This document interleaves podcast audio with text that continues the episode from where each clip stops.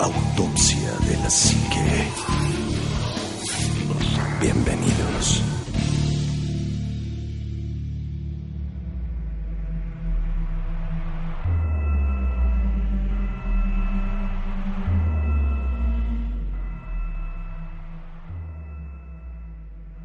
Muy, muy buenas noches, bienvenidos a otro programa más de Autopsia de la Psique. Y hoy feliz y contento porque tenemos cabina llena y eso me da mucho, mucho gusto. Eh, voy a presentar primero al staff y luego voy a pedirle que a cada uno de ustedes se vaya presentando, ¿me les parece bien? Juanma, muy buenas noches. ¿Qué tal, Aníbal? ¿Cómo estás? Muy buenas noches a todos, bienvenidos, muchas gracias por venir y pues muchísimas gracias a toda la gente que nos escucha. Omar, muy buenas noches. ¿Qué tal, Anima? Muy, muy, muy buenas noches. Un verdadero placer compartir micrófonos con ustedes y estar nuevamente aquí en la, en la cabina. Y sí, efectivamente, pues con casa llena, con este invitadazos de lujo, en un evento que ya tenía pues un buen rato que queríamos llevar a cabo aquí en Autopsia de la Psique. Y pues bienvenidos todos, buena noche, buena noche. Pues muy buenas noches. Voy a, eh, bueno, les voy a pedir, voy a presentar primero de este lado, aquí, porque aquí está, oh, ahí está mi hijo, que se vayan presentando, por favor. Hola, ¿qué tal? Hola, ¿cómo estás? Buenas noches, soy José Carlos. Hola, me llamo Alma. Yo soy Víctor. Y yo soy Oscar. Miriam. Omar, soy Rodrigo. Carlos Broski. Muy bien, entonces vamos a, a- a empezar este programa. Eh, hace rato estábamos en la mesa, hable y hable, y, y ahorita ya están así como que muy, muy, muy relax, ¿no? Pero vamos a hablar precisamente de este tema, es entidades, ¿existen o no existen? Y hablando de entidades, no nada más me refiero a, las cosas este, paranormales, a los Sí. fantasmas, este, entes, etcétera, sino de entidades también pueden ser inclusive extra- extraterrestres, ¿no? Claro, eh, nada más le voy a pedir a todos los, los invitados que cuando tomen la palabra sin ningún inconveniente, se acerquen un poquito hacia los micrófonos para que se escuchen bien y que hablen fuerte, ¿no? Para que sea, sea clara su participación y no se vaya a perder. Pues yo creo que, que el tema es interesante en sí mismo porque estamos tocando muchos, muchas fibras importantes. Una de ellas es eh, hay algo más allá de lo que conocemos en este mundo, hay algo más allá de lo que alcanzamos a ver, a percibir, de lo que nuestros sentidos nos permiten captar o de lo que podemos eh, conocer. Y, creo que con base en esto podemos tener un entendimiento tal vez limitado, tal vez eh, sesgado por nuestra propia historia y por nuestros propios conocimientos, ¿no? Lo que, lo que la, la ciencia nos ha enseñado y lo que la ciencia nos ha dado a lo largo de, de miles de años de, de historia humana es que pues no sabemos realmente todo lo que deberíamos de saber acerca del mundo, ¿no? Y yo creo que esa es una premisa importante. Acabamos de encontrar o acaban de encontrar científicos especies que creían extintas hace cientos y miles de años y acaban de encontrar unas especies que ni siquiera sabían que existían, ¿no? Sobre esto en el, en el lecho marino, ¿no? En el fondo del mar, por ejemplo. de- la superficie. En la superficie ¿no? hay cosas que no Los sabemos. gorilas es una especie relativamente nueva que no Sí. sabían que existían. El- el- uno de estos simios que también están en Sudáfrica, que era una especie, que es una especie nueva y que siempre estuvieron ahí, ¿no? Sí. E incluso con tribus, ¿no? Hay, un, hay tribus de, de personas que han vivido aisladas durante cientos de años o, o casi miles de años y que todavía viven como en la época de la prehistoria, ¿no? Viven como en la época de las cavernas y, bueno, no, el hecho de que no los veamos no significa que, que no están ahí presentes o que no existen.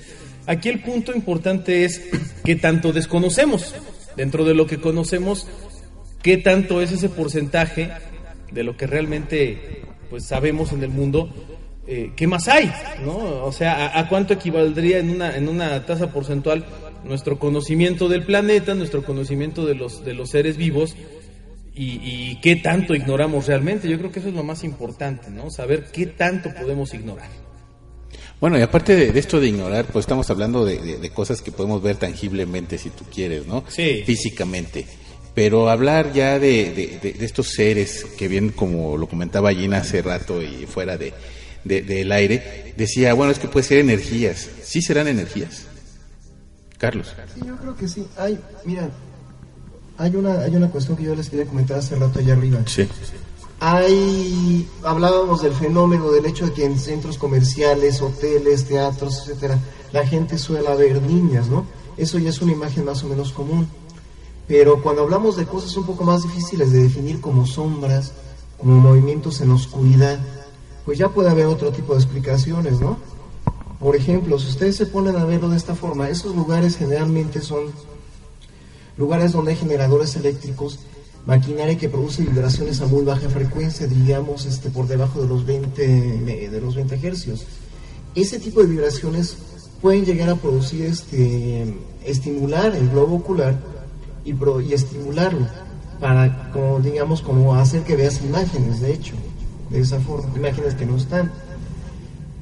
Además, obviamente, todo eso suele ocurrir de noche. Mucha gente llega a trabajar de noche desvelada. Eso también coadyuva un poco a que se ven esas sombras de pronto se atraviesan, se mueven. O nos llegó a pasar muchas veces en el Chedraui de Avenida Universidad, un tipo que se asomaba en el estacionamiento, que lo veíamos que se asomaba detrás de una columna y luego de otra. Todo eso tiene una explicación, digamos. Lo que es más explicar es cuando tenemos, por ejemplo, esta imagen de la niña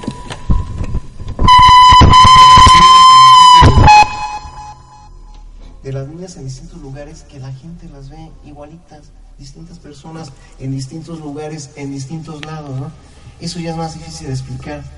Que yo vea una sombra que se está moviendo como un perrito, que tú la veas como un monstruo, que ella la vea como una persona, eso sería un indicativo de que vemos cosas que no necesariamente están ahí. Pero cuando lo- todos vemos lo mismo, es cuando ya nos encontramos en un problema. ¿Cómo explicamos esto? incluso sin estarlo esperando. Puede pensarse que uno está predispuesto psicológicamente al entrar en cierto lugar, Sí. a verlo, como se dice, vas, estás en el bosque y piensas, aquí es donde vive Sasco, eso me va a aparecer y pum, ahí está, ¿no? Digo, muchas veces ha ocurrido que no ha sido así y se desaparece o lo ven, ¿no? O incluso cosas más extrañas. No, no necesita haber una predisposición psicológica para ver eso. Bueno, y estamos hablando en este caso de, de a lo mejor, si tú quieres, de sombras, pero por ejemplo en el caso más específico de que ves una sombra que pasa y pues la curiosidad es de ir a ver quién es esa sombra, ¿no? Y ves una persona sentada en la cama ya hay un estímulo y, físico y dices, híjole, ahí, ahí ya algo pasó, ¿no? Ya, ya no es ese estímulo nada más este el que traes tú sugestivo o el ¿no? rollo, ¿no? Porque yo no espero ver una persona sentada en una cama, ¿no? Claro. Y la veo y de repente me choca, ¿no? Ya es cuando ya no sabemos cómo explicarlo racionalmente, ¿no? O sea, este, ya es cuando ya, como decías tú, ya estamos llegando a una explicación sobrenatural de las cosas. Es un fantasma, es un ser de otra dimensión, es un extraterrestre, dependiendo de lo que traiga puesto en un momento Claro. dado, ¿no? Pueden ser muchas cosas, pero lo que quiero llegar es esto, cuando vemos, cuando respondemos de manera diferente a un estímulo, podemos dar por descontado, en alguno de los casos, que tenga una causa sobrenatural, pero cuando respondemos de la misma forma, vemos exactamente lo mismo, vemos la misma cosa, entonces ya estamos hablando de algo que tiene una realidad. Y no nada más para un grupo de personas determinado. Por ejemplo, hace poco estaba el ovni que grabaron con forma de mariposa, no sé si Mm, llegaron sí. a ver el video. Espectacular. Vamos a dar por descontado que sea falso, no vamos a decir que ahí estaba efectivamente. Si hubo cinco personas que lo vieron, ya podemos decir que va más allá de una simple estimulación por microondas, por campos magnéticos, por ondas de sonido. Ya estamos hablando de otra cosa que tiene otra realidad física, quizás en algún momento. Claro. Además, creo que aquí es donde, donde entra mucho en, en- en cuanto a la fenomenología lo que le llamamos las fracturas de la realidad, Eh, que es ese choque precisamente en el que tú no, tú no sabes darle una explicación a algo. Por más que lo analizas, por más que lo, lo tratas de ver desde un punto de vista racional, pragmático, basado en tu lógica, en tu conocimiento, en tus experiencias, no encuentras una, una explicación lógica para eso. Y obviamente ese fenómeno o esa situación que se te presenta está fracturando tu conocimiento de la realidad, está fracturando toda tu, tu lógica. Y obviamente la, la primera explicación que tendemos a darle a las cosas, y más cuando son cosas de este tipo, es una explicación como bien lo decimos, paranormal, que, que como tal la misma palabra lo define, no es algo que está más allá de lo normal, más allá de la realidad o fuera de la realidad. No significa que lo paranormal sea algo siempre eh, místico, mágico, que tenga una alma o, o que sea un paso más allá de la vida, después de la muerte.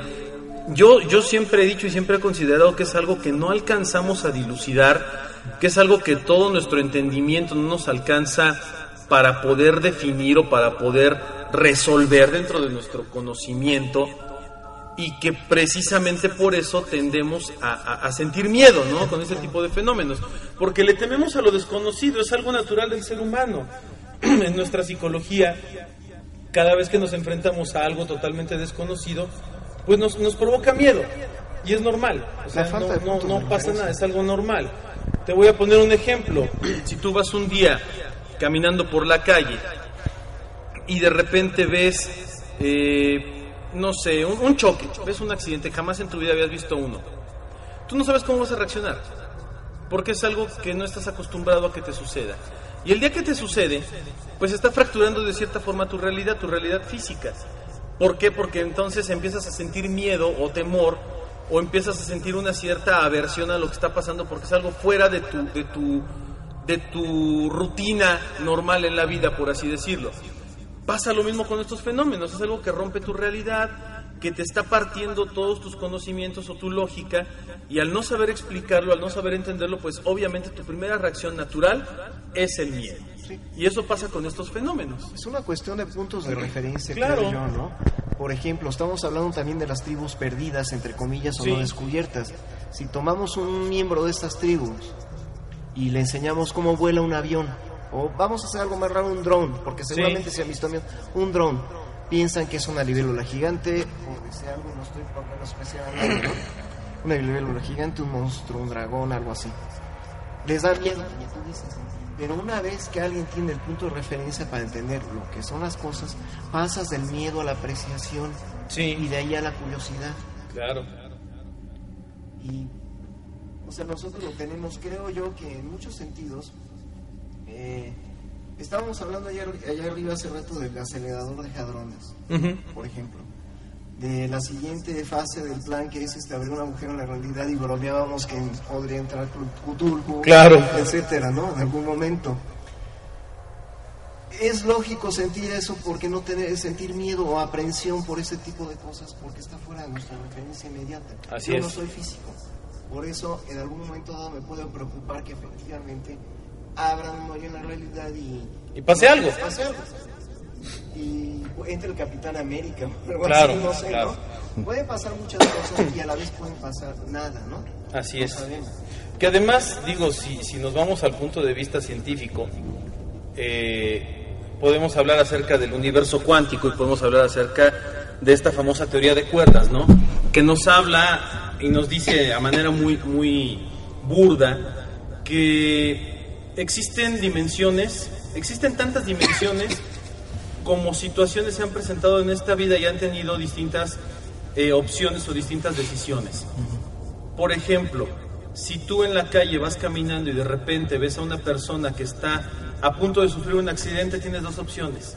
La ayudas para que no pase nada o dejas que suceda el accidente. En una realidad, tú la salvaste, la, quitaste del medio del camino para que no la atropellaran. Pero al momento de hacer eso, en automático la teoría de, de- de- de los universos múltiples dice que de acuerdo al universo cuántico tú creaste otra realidad alterna en ese instante en donde esa persona no la salvaste y perdió la vida. Y a partir de ese punto se crea otro universo totalmente nuevo en donde esa realidad sí pasó, en donde eso sí sucedió y tú no salvaste a esta persona. O tú te casaste con la niña que te gustaba en la escuela y, vives con ella en otro universo y tienen hijos y son felices. O en otro universo tú ya te moriste o eres una estrella de fútbol o eres un, un artista famoso. Eso es una, eso es una realidad científica y, y matemática, científica, física y cuánticamente está comprobado. Existe, existen los universos paralelos, existe la teoría de los multiversos, es, es una realidad. El punto está en que no podemos convivir con esos otros universos todavía. No Bueno. sabemos cómo acercarnos a ellos. Vamos a hacer el, el ejemplo de, de- de Juanita. Yo soy Juanita y vivo en mi casa, vivo muy feliz y de repente veo sombras, veo a esta persona que está sentada en mi cama y el nivel sube, ¿no? Porque ya me jala los pies, ya me jala este, la cobija, me jala las orejas, me murmura al oído. Y entonces, para mi lógica de Juanita, a lo mejor, pues vaya, ahí, ahí ya hay otro choque más fuerte, ¿no? Claro. ¿Por qué? Porque ya su lógica le está diciendo que hay un fantasma y decía Víctor hace rato, es que a lo mejor ella, ella le dio la forma de, pues no sé, de su difunto esposo, ¿no? Así es. Pero pudo haber bien sido, e- e- esto, esto a lo que voy es porque es lo que me pasó eh, en, en- en lo particular en Morelia, ¿no? Ves una persona y yo no le doy, no, no, no identifico a esta persona pero sí sé que, que ya no es algo normal, ¿no? Ya está fuera de, de, de, de- de mi, de mi conciencia lógica. Y en donde ya preguntas a las personas que están a tu lado y le dices, oye, ¿qué pasó? ¿Tú lo viste? Y todo el mundo te responde que afirmativamente que sí vio el mismo fenómeno y nadie quería decir nada porque todo el mundo este, lo iba a, a tachar de, de charlatán, de la broma, el bullying, etcétera, ¿no? Y ahí, por ejemplo, hay, hay fenómenos que sí se siguen presentando y se están presentando. Y por muy, este, pues vaya, muy escéptico que uno puede parecer, pues se están presentando lo- los fenómenos, ¿no?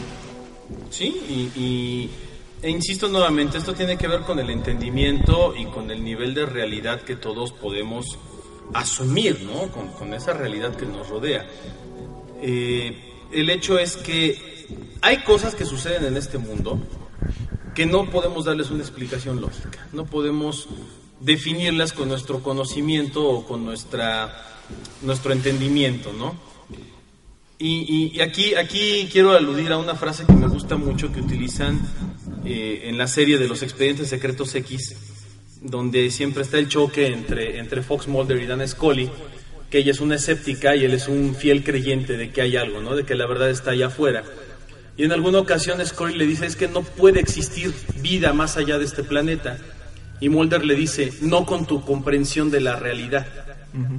O sea, el hecho de que tú tengas esta comprensión de la realidad no significa o no implica que no exista algo más allá. Porque, no porque tú no lo creas, no significa que no está ahí. Y eso es algo muy, muy, muy plausible. Por ahí hay, hay una pregunta muy bonita, es un experimento muy lindo en donde dicen, ¿tú crees en el amor? ¿Has sentido el amor? Dibújamelo.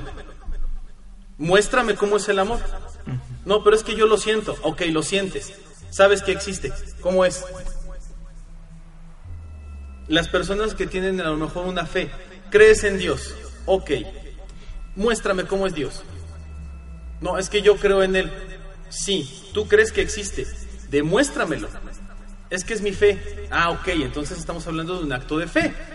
Como en todas las cosas. Aquí es lo mismo, son actos de fe y son actos de, de, de- creer o no en algo.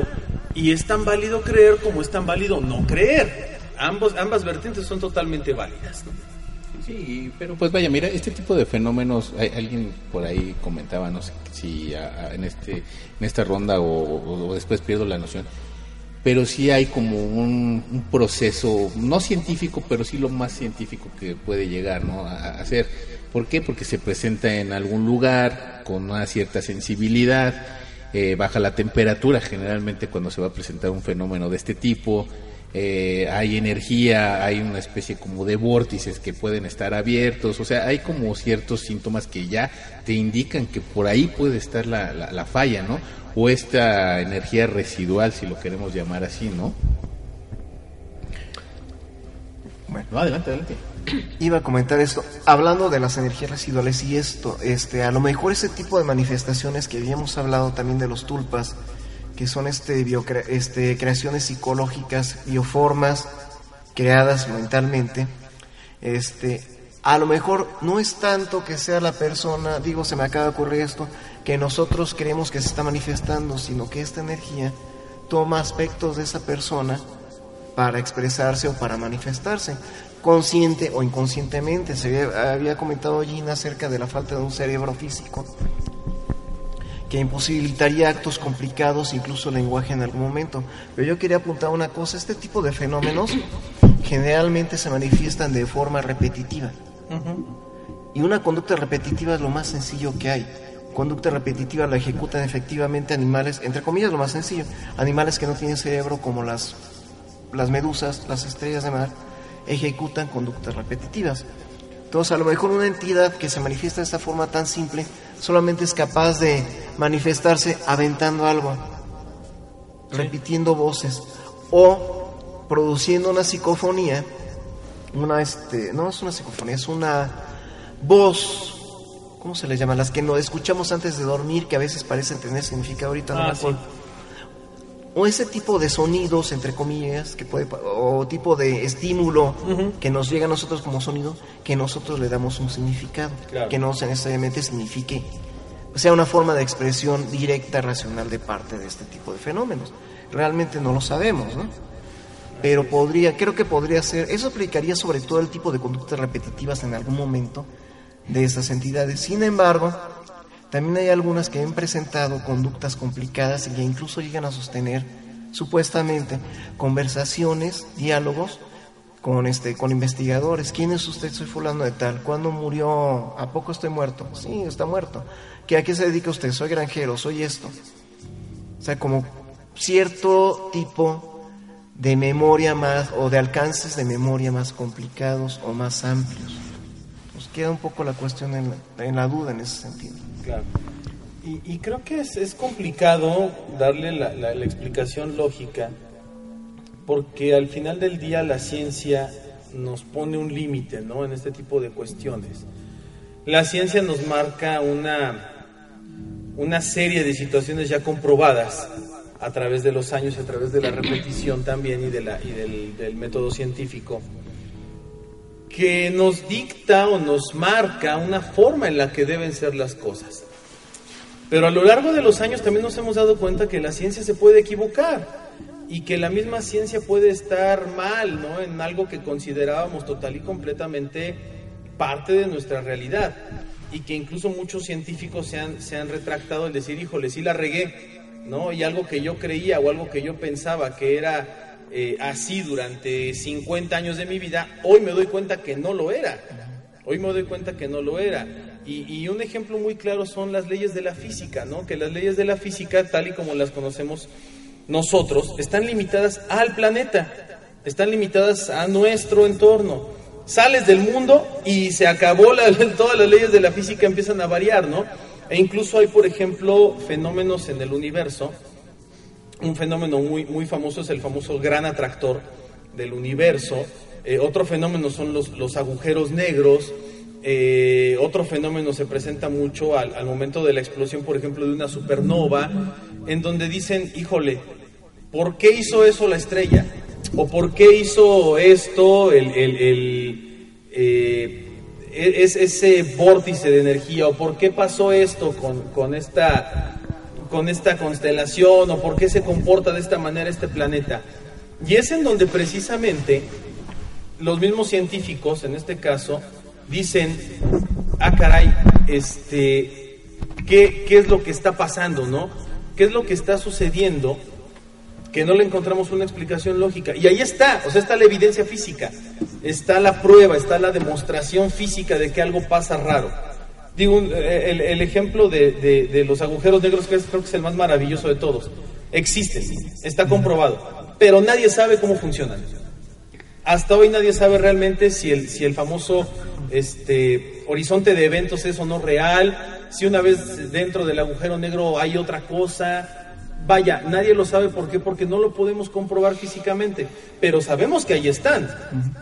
Que los podamos explicar es otra historia. Y es un fenómeno real, es un fenómeno, o sea, no estamos hablando de algo eh, fantasmal o parapsicológico, místico, mágico, no, es algo real, es algo tangible.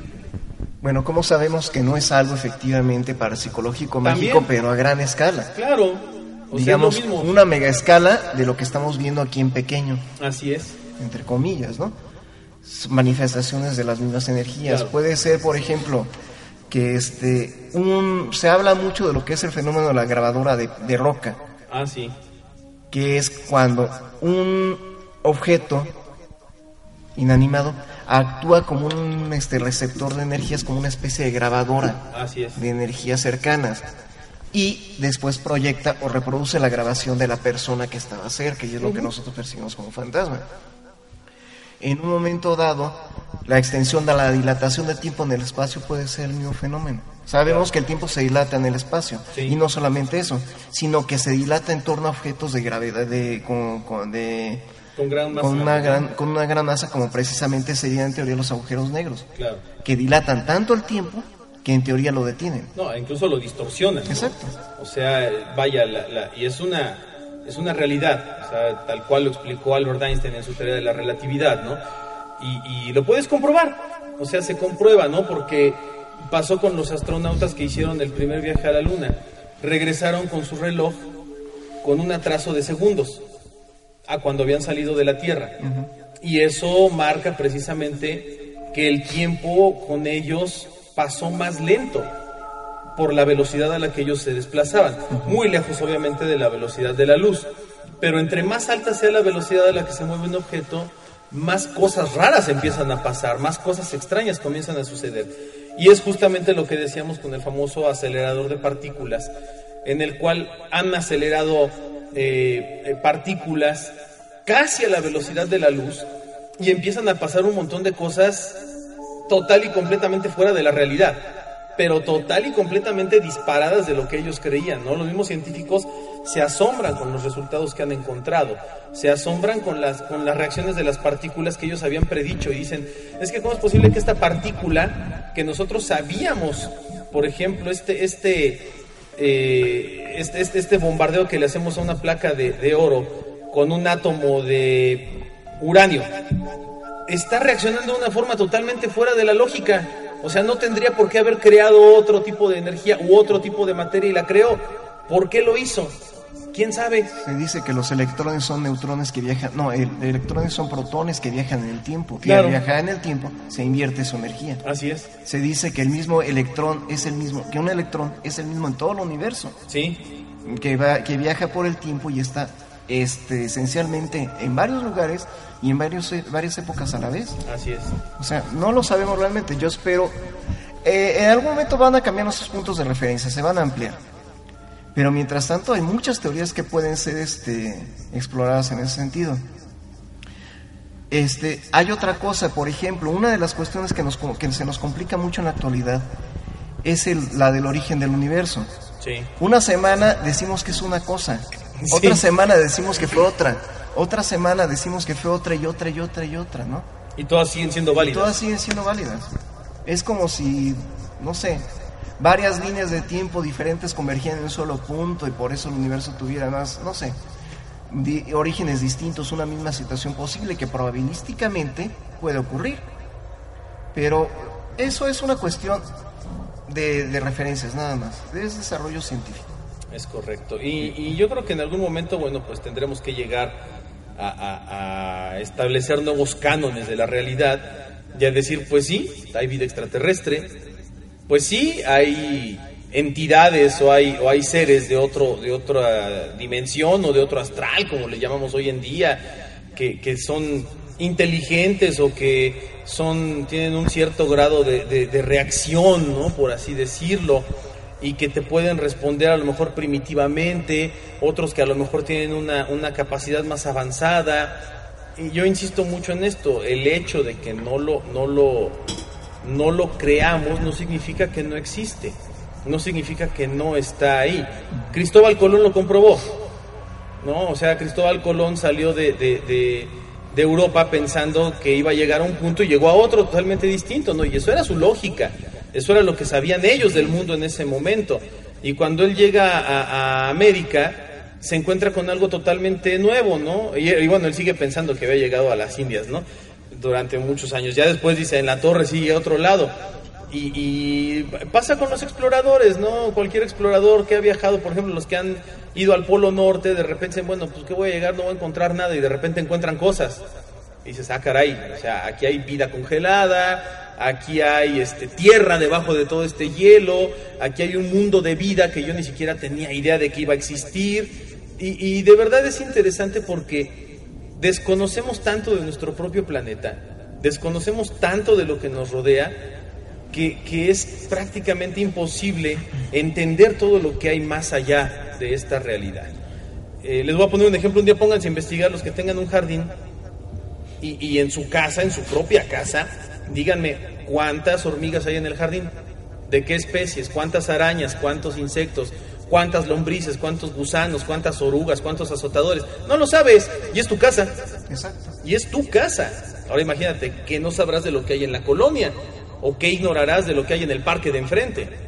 De- de- de- aquí en el estudio, de repente en el pues, parque estamos- vemos ardillas. Estamos hablando así como de, pues, de, algo muy, muy grande, ¿no? Pero, por ejemplo, en una casa en donde se, mueble, se mueven los muebles, en donde sabes que tienes un fenómeno de, de poltergeist bastante fuerte, ahí, ahí pues, la- por, por más que le busques una explicación No la hay. científica, no la hay, ¿no? Hay, hubo una explicación buenísima de un caso de poltergeist. No me acuerdo qué era, pero una silla se movía a una hora, una mecedora, me acuerdo, se movía a una hora específica del día, punto a las cinco y media. Se es más, me lo contó este, este Carlos precisamente. Mm. Una vez que platiqué con él me contó esto. Resulta que esta, esta mecedora se movía automáticamente, digámoslo así, a las cinco y media de la tarde. Empezaba a ser así, poquito a poquito, hasta que ya empezaba a ser más fuerte y se detenía. Era la mecedora del abuelo, no la movían de ahí, la dejaban por respeto, por el recuerdo, ¿no? todos los días, pum, pum, pum, a la misma hora. Investigaron y resulta que había una tubería que pasaba debajo de la mecedora, por donde pasaban las vías del tren que pasaba todos los días a las cinco y media. Tiene sentido. Tiene sentido, vamos, todo, todo este, Gina lo comentaba allá arriba, todo se puede explicar lógicamente en algún momento. Claro. Pero ¿cómo explicas que tú estando, por ejemplo, en casa de una persona que tiene un fenómeno de POLT, estás grabando con una grabadora de cassette, con baterías nuevas, estás grabando una conversación con ella y la grabadora sola se detiene y se echa para atrás el cassette? Se regresa solo, nueva.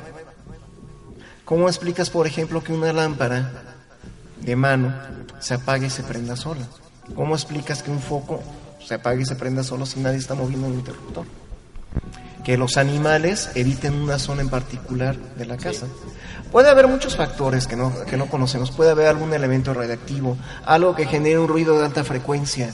Electromagnetismo. Electromagnetismo, que eso explica muchas cosas. Fíjate que, oye, perdón, en la mañana estaba leyendo una, una, una parte muy interesante de- del pintor Gerardo Murillo, este, el famoso doctor Atl, en donde él está en la Ciudad de México y viene al exconvento de la Merced. Eh, está buscando cómo, cómo poder crear su siguiente obra cuando ve que hay dos oficiales persiguiendo algo, disparándoles. Y él se queda extrañado y como yo creo que todos tenemos la curiosidad de, bueno, pues a qué le disparan o contra quién van. Seguían disparando y como que lo arrinconan en una parte del desconvento de la Merced y dice que el, el coronel, era un coronel, estaba recargando su pistola para seguirle disparando y vio que la sombra atacó al coronel. Y estaba la otra persona tratando de, quitarle esa, esa sombra, no, obviamente pues no se la quita, y cuando él se acerca para ver qué fue lo que pasó, el, el coronel había fallecido por el ataque de esta sombra. Y, a lo que voy es que aquí, por ejemplo, lo- lo- bueno, no podemos platicar nosotros, decir, es que me lo contó fulana, chonita, mi primo, el primo de un amigo. Y dices, bueno, pues no es una fuente muy confiable, ¿no? Pero, por ejemplo, el, doctor Atl, que realmente no tenía mucho interés en, este tipo de, de aspectos paranormales, lo comenta lo comentó como una anécdota, ¿no? Donde una sombra ataca a un, a un coronel. Una sombra que... en el exconvento de la. Merced y donde pues ya descubriendo la historia de- del exconvento de la Merced de esa sombra y bueno no esta sombra y varias sombras más son artífices de, de ataques continuos a la gente. Ahorita está cerrado no pero en su momento era continuo los ataques de sombras hacia la gente. Sí, eso es interesante porque se trata de algo que en apariencia no se, que vas, vamos, no se ve bien, no lo puedes este, discernir visualmente, pero sí tiene una realidad física. El hecho de que esté huyendo de las balas indica que tiene una realidad física, se le puede hacer daño. o a lo mejor nada más huía precisamente para evitar un confrontamiento no de, de, Puede de- ser de estar, a- a- o sea, desde que me vean, o sea, de, que todo el mundo lo vea, ¿no? Porque pues, no podemos saber si estas sombras son adimensionales, como decía el- o son este aspectos que son propios de la Tierra, ¿no? Alguien, creo que tú una vez lo comentaste, pueden ser, podemos ser nosotros mismos del futuro, ¿no? Bueno, sí, puede ser. Hay una teoría que habla de que una parte de los fenómenos pues, sobrenaturales se basan en el principio de precausalidad. Esto quiere decir que la... Vamos, nosotros conocemos la realidad en base a causas y efectos. Nosotros actuamos y tenemos un efecto sobre alguna cosa. Yo empujo esto, mi causalidad es empujar esto y se mueve. Pero en el caso inverso, si venimos desde atrás, desde adelante más bien, y regresamos hacia atrás, vemos el movimiento y después la causalidad. Podría ser algo así. Que estas cosas se estén moviendo hacia atrás en el tiempo. Ya, hemos, ya sabemos, de hecho, que hay partículas atómicas que se mueven hacia atrás en el tiempo. Sabemos que las partículas atómicas se organizan de alguna forma. No necesariamente puede haber que, podría haber entidades biológicas, entre comillas, de algún tipo, que se muevan hacia atrás en el tiempo o que simplemente sean atemporales. No lo sabemos. No sabemos inclusive si el tiempo es una percepción nuestra o es un fenómeno real. De hecho. De hecho. De hecho. No, y además, pues vaya, si estamos hablando del doctor Azul, que es una personalidad de- del mundo de la pintura en, en México, pero igual hay infinidad de anécdotas que cuenta gente que, que, que pues dice, es que no doy cabida a lo que está pasando, ¿no? Claro, y que además, por ejemplo, hay, hablando un poco acerca de entidades y de seres y demás, eh, caemos, por ejemplo, en el, en el caso del fenómeno ovni, ¿no? Un fenómeno que ha sido tanto, tanto atractivo como desvirtuado, desmitificado y también eh, ha sido susceptible de un entendimiento muy vago, ¿no? Eh, hay, hay historias tremendas de pilotos, por ejemplo, de la Fuerza Aérea, este, pilotos militares que pues comentan cosas, no dicen es que yo vi esto y, y nadie me lo va a quitar de la mente porque yo lo vi y estaba en el radar y, y lo detectamos y todo el mundo le dice, ¿sabes qué? Cállate, no digas nada porque te van a tirar de a loco, porque queda en tela de juicio tu, tu credibilidad. Y estas personas a veces se mueren diciendo, es que yo viví algo de esto, ¿no? O yo vi una entidad de este tipo en un lugar. O me mandaron a, a una misión donde me encontré seres que yo no sabía qué eran. Y me atacaron y, y yo lo viví. Y yo no soy creyente de eso. No sé qué es lo que era. Lo único que quiero es que me expliquen qué fue lo que pasó. Y son personas que a lo mejor se mueren sin una respuesta. Entonces, es donde, donde también yo, yo pongo muy... Siempre he marcado esta línea, ¿no? Son gente que por lo regular no gana nada. Al, comentar su- al contar sus historias no ganan nada. Al contrario, Pierden pierden. todo. Pierden todo porque los tiran de a loco, luego los dan de baja del ejército o los quitan de sus puestos como los pilotos comerciales. Que los pilotos comerciales, y esto lo puedo platicar porque eh, yo he convivido durante varios años con gente que se dedica a la aviación y me han dicho, es que hemos visto muchas cosas, pero nunca podemos comentar nada. Una regla así de la aerolínea es, si tú ves algo cuando vas volando, no lo comentes, no lo digas, no lo hagas público. Y si lo haces público, en automático ahí está tu, tu renuncia voluntaria, ¿no? En la mesa. Y es tremendo porque entonces también hablamos de que hay una, Una censura. una censura, un cierto nivel de conspiración de decir, cállate, no lo comentes, no lo digas. Ha pasado incluso, lo comentábamos en uno de los programas anteriores, ha pasado incluso con grandes personalidades del mundo de la política, ¿no? Expresidentes de los Estados Unidos que de repente dicen algo y ponen cara de chin, ya la regué. O sea, yo no tendría por qué haber Llámese dicho eso. Hillary Clinton, ya- llámese Ronald Llámese, Reagan, llámese, sí, sí, sí, el que tú me pongas, ¿no? este, George Jimmy Bush, Carter. Jimmy Carter, Carter. este Eisenhower, ¿no? Y- presidentes que han comentado cosas que de repente eh, tú los ves ahí en la, en la rueda de prensa. No, y es que, bueno, pues con esta investigación y, y la detección de vida en otros planetas, y voltea el vocero así como así, cállate, ¿no? Le, casi, casi le da el codazo. Y, y, y- bueno, es lo que nosotros estamos este, Bueno, y ese es imaginando, mejor, ¿no? el Casi, mejor casi. ejemplo de que las corrigen. Claro. Pero, por ejemplo, cuando te vas y te avientas como Hillary Clinton Ah, a sí, decir bueno. que la nave nodriza y que nos vamos a subir a la nave nodriza, dices, bueno, ahí no hay nadie que le dé el codazo, ¿no? Y, y se suelta despotricando nada un montón de, de datos que no... Ahora dime, No, dices, bueno, ¿qué ¿qué onda, ganaba Hillary Clinton con comentar eso? ¿Sí? ¿No? Sí, por favor, adelante, adelante. Bueno, yo lo que lo que veo todas las opiniones convergen en cierto punto, ¿no? Estábamos hablando de entidades. Yo recuerdo mucho un texto universitario que leí hace mucho tiempo que se llama El Señor de lo Invisible. Donde hablaban de estas presencias o estas entidades, tanto físicas como paranormales, y de universos que realmente pues son estudio del hombre, o sea, el hombre es el que los estudia y el hombre es el que de acuerdo a su percepción trata de entenderlos. Pero aquí radica un punto que, que hay dos vertientes, lo fantástico y lo real. No sabemos ni qué es lo fantástico ni qué es lo real. ¿Por qué? Porque somos... Había un elemento que, que era la finitez. O sea, el hombre trata de, siempre de, de buscar un razonamiento lógico y el primer razonamiento lógico que encuentra es la muerte. ¿no? El hecho de estar vivo significa morir. Entonces la muerte es la gran, la, la- la gran madre de los misterios. ¿no? Entonces de ahí yo creo que parte la esencia misma del hombre. O sea, la creencia, la religión, el mito, la costumbre. Quizás en lo más básico encontremos las respuestas. Fíjate, ahora que dijiste esto de la, de, la, de la fantasía, hay una cosa, volviendo un poco al fenómeno ovni. Cuando nosotros empezamos a ver ovnis, digamos, o lo que podría calificarse como ovnis en este propiamente en la época moderna, 1800 y tantos, estamos hablando de naves que de alguna forma prefiguran a lo que, lo que vendría a ser un dirigible. Sí. Naves con alas, con tripulantes de aspecto militar que hablan inglés, que dicen que van a ir a la guerra en España, que van, dicen que van a hacer esto. Pasa, pasa el tiempo y cuando Kenneth Arnold tiene su avistamiento famoso, que es el que marcó la era moderna, digamos, Sí. del fenómeno ovni, él dice, se movían los objetos que han de- ustedes han de recordar que tenían forma como un poco el escudo de Batman. Sí. Sí, como unas medias lunas con colita, digamos. Él dijo, se movían como platos en el agua, algo así, que se movían así. Ondulando. Después de todo eso, después de eso, toda la gente estaba viendo platillos voladores. Los Ah,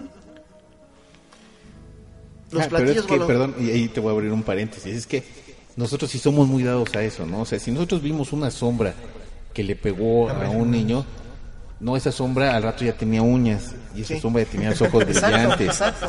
y al rato esa sombra, pues no sé, ya tenía hasta las venas saltadas, o no También sé, o sea, porque le vamos, es como parte de la tradición. Luces Sí, en los es. ojos, sí, y cada vez que lo cuenta uno, y- y le vas anexando sí, una propiedad que no tenía, ¿no? El efecto teléfono invertido, ¿no? En Así lugar de, es. bueno, sí, también sería el mismo efecto teléfono, vas distorsionando, Claro. pero vas a- Los marineros, en la época renacentista, cuando llegaban a una isla, vimos un animal que tenía lana.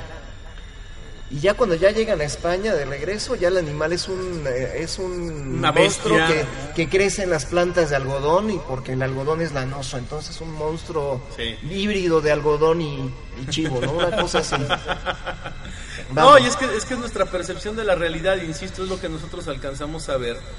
Y el entendimiento y también, bueno, la distorsión de la realidad que es maravillosa en el ser humano y que nos permite imaginar cosas increíbles, ¿no? el, el hecho es que estos, todos estos... Oye, y ese ejemplo, el del chupacabras, es el... No, bueno, Es eso es bueno, una... genial, El chupacabras genial, es ¿no? una delicia de ejemplo de, de histeria colectiva. Y de cómo le fueron agregando Cosas. hasta alas ya tenía. Hasta al alas. Sí, no, porque empezó siendo una especie de gato, una especie de, de, de- de- de lobo, perro, montés, zorro, y después ya ves las imágenes de, de- de los, los retratos, ¿no? Hablados de los- Y ya es todo... Sí, claro, ¿no? Ya tiene colmillos y alitas y dientes y, y unos ojotes y se dobla y está a lo que yo quería ¿qué onda, llegar, no? a lo que yo quería llegar era esto. Ya lo vemos de distinta forma. Las naves en 1945 tenían insignias, los ovnis tienen insignias. Sí. Las naves este, en 1960 eran de luz en las películas, en los Sí, cómics, sí, sí. Este Vengadores, Inhumanos, todo eso. Sí. Y los ovnis se vuelven de luz. Ok, vamos transformándolos psicológicamente, ¿sí de acuerdo? Pero ¿qué pasa? Que cuando fotografiamos un fenómeno ovni, cuando fotografiamos una nave en 1800 y tantos, parece un dirigible. Cuando fotografiamos un ovni después de 1945, es un disco volador. Después de los 50 tiene insignias. Y después, en los 90, 60, 70, es de luz. Es de luz. Y ahora tenemos pirámides invertidas, tenemos alas, rectangul alas triangulares, tenemos este, los chupas famosos de Brasil, refrigeradores, tenemos ovnis que parecen edificios, Cigarros. cigarros, Cigarros. naves nodrizas. Y los fotografiamos y ahí están. Ángel Mariposa. Ah, ángeles, Las famosas ciudades de China, ¿no? Sí, claro. Ya ciudades completas. Ciudad, en ahora ciudades completas. Ahora ¿no? cambian. Es que, es que ya están, están estrenando modelos. Exacto, pero y ahora nos regresamos al pasado. Pinturas rupestres, discos Exacto. voladores, tipos con escafandras, pinturas renacentistas. Justo eso te iba a decir, Discos. pinturas renacentistas con ovnis. Los mayas, el, Los mayas, este, el astronauta de Palenque. Bueno, mira, a lo mejor el astronauta de Palenque puede ser una percepción y una explicación que le damos a algo, ¿no? el, Pon tú, el- el avión inca.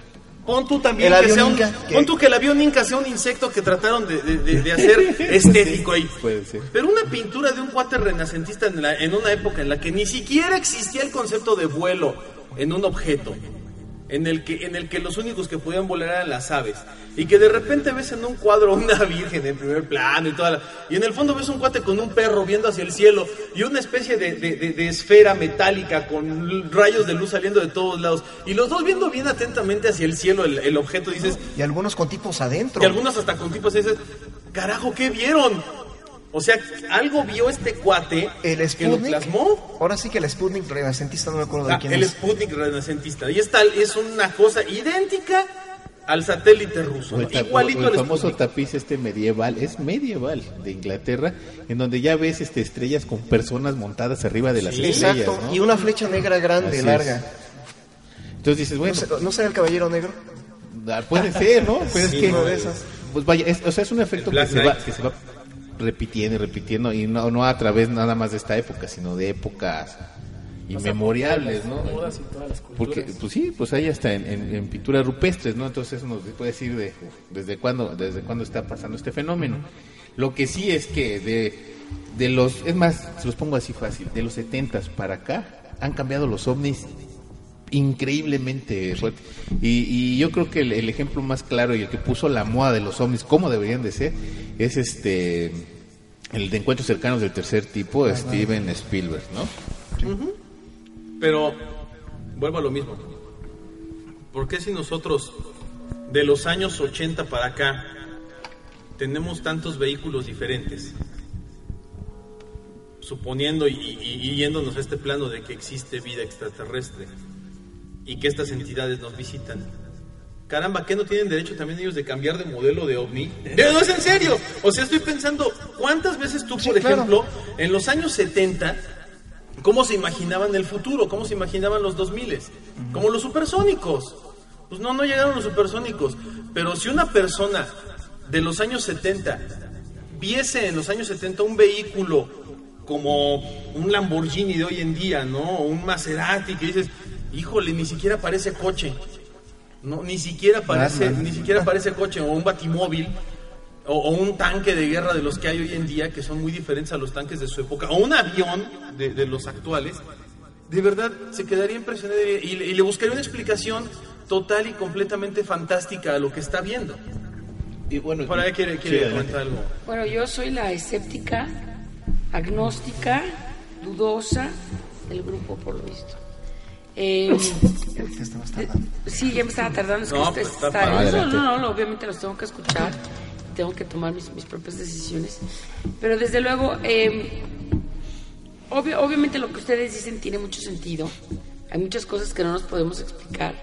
Yo no digo que sea ajena y que no haya tenido alguna vez en mi, en mi vida eh, experiencias que son inexplicables. He eh, jugado con, con algunas cosas desde el tarot y la ouija y todas esas cosas en forma de experimentación. He andado de religiones eh, buscando explicaciones, desde luego. Hoy en día me considero agnóstica casi atea. Pero a final de cuentas, para nosotros los, los escépticos es, ok, ciertamente hay muchas cosas que científicamente todavía no podemos comprobar y que no podemos decir. Ustedes hablan de muchas teorías que honestamente yo desconozco porque obviamente mi formación no es científica. Pero a mí me pone a ver, por ejemplo, hablabas tú de los, de los, eh, de los universos paralelos. Y yo pienso, puch, o sea, 7 mil millones de humanos vivos en cualquier momento dado. Eso sin contar los, Los no sé, muertos. los cuantos miles de millones ya muertos, ¿no? Y eso contando solamente los que están en un solo planeta. Considerando además que hubiese vida en otros planetas. Pero independientemente de que hubiese vida o que no hubiese vida, de todas maneras, bajo esa premisa o bajo esa teoría, cualquier cosa que pasara el universo, consciente o inconscientemente, de todas maneras tendría una consecuencia de, gener- de la generación de un universo paralelo. O sea, ¿cuánto, ¿cuántas decisiones una sola persona no toma en su vida? En un día, Claro. en una hora. Entonces, yo multiplico todo eso por la cantidad de, posibles universos paralelos y me suena honestamente irrisoria. Claro. Te voy a poner un ejemplo. Absurda. No, claro, te voy a Espérame. poner, claro, Entonces, está bien. Eso, eso por un lado. Luego, ok, los entes, los entes, los poltergeists, los fantasmas, los, este, los muertos vivientes, los- la, la, la cosa que ustedes quieran. ¿Por qué a fuerza darle? Ok, vamos a, vamos a suponer que existieran estos entes sobrenaturales o metafísicos o como sea que ustedes les llamen. ¿Pero ¿Por qué darle a fuerza características pensantes, semi-humanoides, de, de- de decir, bueno, bien, vienen, me molestan, o me hacen jugarretas, me mueven la silla, me, ya me soplan debajo, de, así, bien cachondamente detrás de la orejita, o me jalan el cabellito. Que venga al diario, ¿no? O Ay, me dan unos arrimones ahí No, encima claro. de la cama, no puedo estar semidormida. O sea, ¿por qué pensar que... Hay un por qué- muchacho aquí, Espérame, ¿eh? por- por- no, no importa. Pero ¿por qué pensar, por ejemplo, para, empezar, ¿por qué, ¿por qué pensar que me quieren hacer daño? ¿Por qué pensar que me quieren asustar? ¿Por qué pensar siquiera que quieren hacer contacto conmigo? Claro. O sea, ya de entrada. O sea, bueno, pero eso no los es... demonios, Ahora, los ángeles, los bueno, pero eso, eso por ejemplo, es eh, bueno, por ejemplo, para nosotros los agnósticos o los ateos, para mí no, por ejemplo, No, los, pero todo tiene los, ángeles de- no existen. Ahora, espérame todo- tantito. Ajá. Ahora, luego, por ejemplo, los extraterrestres. Ok, ya sabemos que hay vida, ya lo, lo acab- lo acabamos de comprobar hace unos cuantos meses, ¿no? Claro. Ya lo dijeron que hay posibilidades de, de- vida en el planeta que estamos Sí, nuestro vecino Marte. nuestro vecino Marte. Ok, sal. Pero es una vida que no es pensante, que no se agarre, que no se monta. Ay, pues vamos con los vecinos a ver si tienen un... Vamos a echarnos un cafecito. O sea, ¿cómo, por qué pensar que a fuerza van a venir? Y luego nuestro planeta siendo siendo que hay una ya hablaste como más de media hora O sea, entonces ¿por qué pensar que nos van a venir a visitar No, claro. o sea, y luego además a nuestro planeta. ¿Por qué no pensar otro planeta? ¿Por qué no pensar un universo paralelo? Digo, si tienen las posibilidades de viajar, obviamente miles de millones de años luz de distancia, ¿por qué pensar que van a venir a esta canica azul? Claro. ¿No? ¿Por qué no pensar en otra? Ok, llegan aquí y no se les hace un desperdicio de tiempo, energía y esfuerzo que vengan y que no nos digan, Nada. ¿qué huele? ¿Cómo estás? Y que no nos digan nada. O sea, me parece ilógico. Más. Es más- que ¿cuál es, cuál Ahora, es tu instinto? ¿por Ves una no- araña y la pisas. Bueno, ¿y por qué no, ¿No? ¿y por qué no pensar, o sea, que de repente que lleguen, ¿cómo pensar que van a ser más inteligentes que nosotros? Y no ah, no, pero esa es, esa la lógica humana. O sea, esa es nuestra Exacto. lógica. La lógica de ellos yo no la entiendo porque no la, no la sé. Pero, este, por ejemplo, el- el- el- yo sí sé que mi lógica humana es veo una araña y la piso. No le pregunto si estaba de paso o Bueno, nada más iba de pasar. La, mato, eh, mi instinto es La matar. pis- entonces no nos y, agredir. No nos han pisado. No, No nos han agredido. pero mi lógica humana sí. Si yo, yo veo un extraterrestre, yo de antemano, y le preguntas a cualquier niño, es agarrar una pistola y eliminarlo. Porque así nos los enseñaron a todos. Así estamos como, no sé, programados, ¿no? O sea, es, es agredir. Y si viene fulano de tal, ah, y se metió, a mi, se metió a mi granja, es más, con los mismos seres humanos, se metió a mi granja, ¡pum! Ahí va la escopetazo, ¿no? O sea, mi lógica es, no, no, si me, si me siento agredido o, o- lesionado en mi intimidad, es lesionar al demás. Así, así estamos programados. Entonces, esa es la lógica humana, eso sí lo sé, la lógica humana. Pero la, la lógica que ellos tengan, o por qué vienen tan lejos, eso no lo sé. Pero a mí sí se me haría interesante, por ejemplo, estábamos hablando de especies que viven en, la- el planeta Tierra, del Amazonas, ver a un grupo de, de indígenas que jamás han tenido contacto con, con los demás seres humanos, sí se me hace pues padre por lo menos poderlos espiar y saber qué es lo que está pasando con ellos, cuál es su lógica, ¿no? ¿Qué es lo que van a hacer? Y no es nada más, y están en mi planeta y no es invadirlos, ¿no? Es verlos, nada más observarlos. De hecho, por eso son tan famosos los programas estos de, los reality shows, porque estás viendo la, vida de los demás sin meterte en, la, en, su, en su intimidad, ¿no? Esa es, esa es la, para mí eh, la, la más lógica que pudiera ser de que no nos han contactado o que no han venido, ¿no? Eh, Yo creo que un ejemplo muy bonito aquí con esto y que, y que a lo mejor nos puede ayudar también en muchos aspectos es precisamente el, el de eh, el estudio de las especies, ¿no? Un hormiguero. No necesariamente lo tenemos que destruir para estudiarlo. Y a lo mejor las hormigas ni siquiera saben que las estamos viendo. No, Y, al- y algo- están existiendo y ni siquiera saben que nosotros las estamos viendo y que las estamos estudiando y analizando y que a lo mejor hasta cortamos el bloque de tierra, lo sacamos y lo tenemos en un laboratorio y lo estamos viendo. Las hormigas siguen con su vida. Y nosotros nunca le decimos, oye hormiga, yo estoy aquí, ¿eh? soy un ser humano y soy más inteligente que tú y te estoy analizando. ¿Por qué? Porque la hormiga a lo mejor ni nos va a entender. Entonces yo, yo ahí, ahí es donde, por ejemplo, entra, entra en juego una teoría de alguien como Carl Sagan, eh, gran, gran, gran investigador, que decía, sí, a lo mejor los extraterrestres existen y a lo mejor vienen a la Tierra, pero no nos contactan porque nosotros no alcanzamos a entenderlos. Entonces nada más nos ven. Porque tienen la posibilidad no de viajar, y, esto, es- esto también está comprobado científicamente, no de viajar miles de millones de años luz para llegar, no, porque ellos tienen la capacidad de viajar del punto A al punto B en un segundo, ¿no? Con la teoría de, de- de los agujeros de gusano y de, y de, de formar el universo, doblas una hoja de papel y llegas de aquí para acá en, en un segundo, ¿no? O sea, tampoco tienes que gastar como que tanto tiempo ni tantos miles de miles de millones de recursos, órale, en, en viajar, ¿no? También, eh, insisto, es la parte de la lógica, es, lo- es más o menos el mismo ejemplo, ¿no? Del científico que está analizando algo y ese algo nunca sabe que está siendo analizado, como las bacterias, ¿no? Sí, no, además decías algo eh, bien interesante. De hecho decías, ¿por qué van a venir a vernos? O sea, ¿por qué vamos nosotros al espacio? Por la misma curiosidad científica que vamos a un tiene. zoológico. Exacto, por la misma curiosidad que tiene el ser humano. Y, y eso es, eh, como decía el ánima, pues es, es la, la razón humana, es, es la, la forma de actuar eh, de los humanos y no conocemos la de ellos. Pero yo creo que la curiosidad es, es algo universal, porque no nada más lo tienen los humanos, lo tienen los animales y en el- la especie que me digas. Entonces- es el planeta más cercano eh, que tiene que tiene vida hasta ahorita eh, confirmada de alguna forma, en donde, pues si nosotros somos el más cercano, ¿por qué no venir aquí? ¿No? Ok, pero bueno, de la cantidad, la cantidad de supon- suponiendo, suponiendo, dándole cierto grado de credibilidad a la cantidad de avistamientos extraterrestres con diferentes formas, asumimos que no sería solamente una sola especie cambiando de modelo, de modelo espacial, sino asumiríamos que serían diferentes es- especies extraterrestres. ¿Por qué todas tendrían entonces la misma lógica de nada más venirnos a observar? Pero ¿Por es que- no hay que- una, por qué no hay una Pero es que a ti, ¿qué te dice? con él o que vamos a, vamos a hacer el encuentro cercano de tercer No, es que, es que, bueno, tal vez tú lo decías en, en un principio. Yo no sé mucho de esto y sí, se, se- en este punto sí te puedo decir que realmente sí se nota. Porque sí hay, de hecho, textos que hablan de cuántas razas hay, por qué vienen y sí ha habido contactos. Sí, está el famoso libro azul. Un libro que- azul, que- exacto. Que, fue descatalogado por, por el ejército de los Estados Unidos.